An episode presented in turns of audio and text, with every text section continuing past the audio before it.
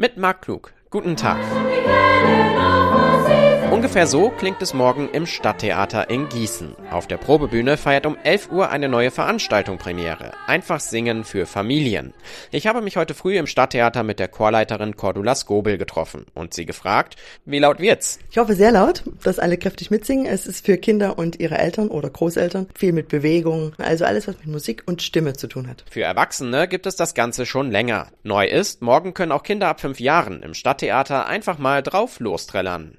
Die Leiterin des Musiktheaters, Ann-Christine Mecke, möchte das ab jetzt einmal im Monat anbieten. Singen macht Spaß, Singen macht schlau, Singen ist eine Art, mit sich selber in Kontakt zu kommen und viele möchten ja gerne mit ihren Kindern singen, aber wissen nicht so richtig, wie fange ich das an, ohne dass es peinlich wird. Da bieten wir einen ganz guten Einstieg, weil bei uns wird's nicht peinlich, sondern schön. Anmelden muss sich keiner. Wer singen will, kann einfach morgen am Stadttheater in Gießen vorbeikommen.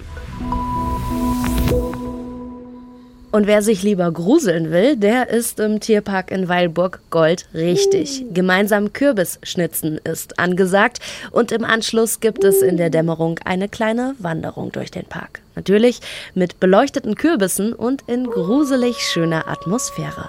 Start ist um 17 Uhr am Wildparkeingang. Messer und einen Löffel zum Kürbis aushöhlen bitte selber mitbringen. Alina Schaller, Weilburg.